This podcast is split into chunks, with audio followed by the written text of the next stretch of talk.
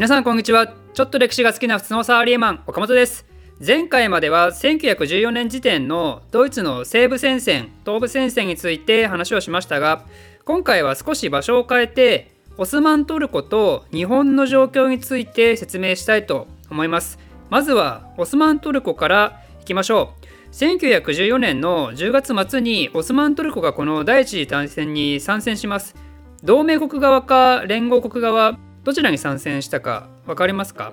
これは同盟国側つまりドイツの味方になります。オスマントルコとドイツってもともと軍事的経済的関係が深かったのもあるしあとやっぱそもそもこの人たち伝統的にロシアが大嫌いだから。ロシアが海来て！っつって南下してきたせいで特別バトったこともあるしオスマンの影響下にあったバルカン半島を若者顔して見つめてるのにも腹立つしそういう諸々の事情があってオスマンは同盟国側の味方になったということですでオスマンのこの時の純粋な軍事力としての戦力って果たしてどれだけ期待できるのかよくわかんないんですけどでも少なくともオスマントルコが存在しているその場所そのものが軍事的役割以上にとても重みを持ってたんですよ。これを理解するにも世界地図を見てもらうのが早いんですけどオスマントルコはねダーダネルス・ボスフォラス海峡っていう黒海と地中海の連結ルートを完全に抑えてるんですよ。さらにバルカン半島にも睨みを利かせられる場所にあるとここを抑えてると同盟国にとって何が有利なのかというとロシアをめちゃくちゃ困らせることができるんですよね。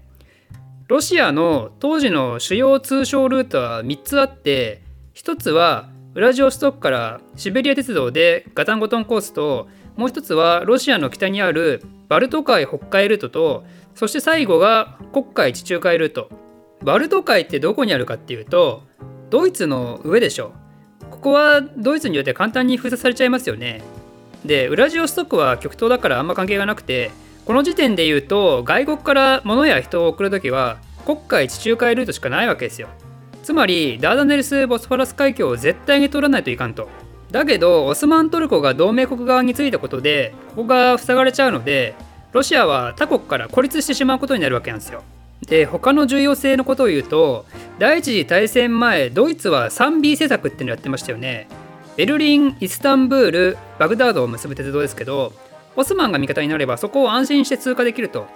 ドイツもイギリスの海上封鎖によって物資の補給ルートが途絶えてしまっているのでこの 3B ルート経由でイランから物資や資源を奪い取ることを考えてるわけですよ。でさらにはオスマントルコを抑えておけばスエズ運河にも目を光らせることができるんですよね。スエズ運河はどうか分かりますか？黒海黒海じゃない。黄海と地中海を結ぶ運河ですよね。このスエズ運河に一番恩恵をもらってるのはどうか分かりますかね？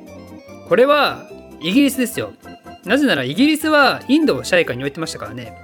ドイツの 3B 政策に対してイギリスはインドのカルカッタとエジプトのカイロと南アのケープタウンの 3C 政策でしたよねスエズ運河はその政策の心臓部なんですよなのでイギリスからしたらもしドイツ軍が小アジアに駐留するようなことがあれば自分の心臓にナイフ突き立てられちゃってるイメージですよね。ということで対戦時に占めるオスマントルコの重要性っていうのは、まあ、ざっくり理解していただけたかと思うんですけどオスマントルコも実は同盟国の味方になるまで結構紆余曲折あるんですよ。まあ、せっかくなんでねその紆余曲折っぷりをちょっと紹介したいと思います。オスマントルコが第一次大戦に参戦したのは10月末と言いましたけど実はその前対戦開始直後の8月頭にドイツとトルコは秘密軍事同盟結ぶんですよ。まあその秘密軍事同盟を結ぶ経緯はちょっと細かいので省きますけど秘密ってことはねこれはオープンではないのでこの時点では連合国側はそれを知らないと。でこの秘密同盟組んでたからそのまま同盟国にあの参加したかと思いきや実はそうではないんですよね。結構ギリギリ前悩んでるんですよオスマントルコ。その最終的に同盟国につくことになった理由の一つにイギリスからの軍艦購入契約の話が絡みます。どういうことかというと、オスマンは大戦前にイギリスから軍艦2隻購入する予定があったんですけど、大戦が始まってからイギリスはやっぱりそれを販売契約を一方的に破棄して、本来オスマンに売るはずだった戦艦を自分のものとして使い出したんですよね。ちょっとそういう背景があるってことを今の時点で覚えておいてほしいんですけど、8月にドイツと軍事同盟組んでたのにオスマントルコって10月まで参戦表明してないでしょ。やっぱ東部戦線でめちゃくちゃドイツ好調だったり西部戦線は逆にボロボロにやられたりちょっとどっちについていいかオスマンも判断つかなかったんでしょうね。ドイツの同盟はあくまでも秘密だから最終的にはオスマンのさじ加減でどうにでもなるはずだと、まあ、だけどドイツからしたらそんなの関係ないのでイライラしますよね。だからお前何そんなのんびりしてんだよっつってドイツがオスマンにプレッシャーかけてくるんですよね。とりあえずお前一回ちょっと国家入れさせろよっつってでドイツが軍艦乗ってオラオラオラってあのダーダネルス・ボスフォラス海峡を越えてくるんですよね。でもこれには連合国側は怒りますよね。だってオスマンはオープンな情報としてはまだ対戦参加表明出してないから形上は中立でしょ？そんなのにロシアの目と鼻の先の場所にドイツ野郎の軍艦いるとは何事だってね怒るわけですよ。でこれによって板挟みになったオスマンはイギリスの軍艦購入契約破棄の問題を取り上げていやいや、あれは、あの、お前が軍艦売らなかったから、だからドイツから買ったんだよってね、言うんですよ。あれはドイツ軍の船じゃないよって。めっちゃ場当たり的ですよね、これね。でもこれは結果的にイギリスを黙らせるんですよね。おお、じゃあ、車内か、みたいな。で、とりあえず、オスマンはこれで一息つけるかと思ったら、その黒海に入ったドイツ軍の戦艦、なんとロシアの諸都市に向かって勝手に砲撃しだすんですよねおいおいおいおいおいおいって感じですよねこれねトルコね。でこれにはもちろんロシアと他の連合国はブチギレですよね。お前が買った軍艦から攻撃されたんだけどどういうことか説明しろよこらってね。でその返答としてオスマントルコはこれは ジハードであるって言って 同盟国側として参戦したと、この時のオスマンのリーダーケマルパシャって言うんですけど辛労半端なかったでしょうね。ということでこれがオスマントルコの対戦の参戦状況で次は舞台を極東に移して日本の状況について説明したいと思います。日本も日本でね結構面白いんですよ。以前お話しした内容ですけど日本とイギリスは日英同盟っていうのを組んでましたよね。日英同盟組んだのは1902年なんでつまり第一次大戦の前だと。で日英同盟の内容としては確かどちらかが2カ国以上と戦争する場合は味方として参戦するってのがあったんですよ。なのでイギリスはすでに2カ国以上と戦争状態なんで日英同盟を理由にイギリスは強く日本も参戦しろよらっつってでそれで日本はねそれに対していやいや参戦するのかと思いきやですねなんか日本イギリスが頼む前からめちゃくちゃ血走ってて鼻息荒いんですよ。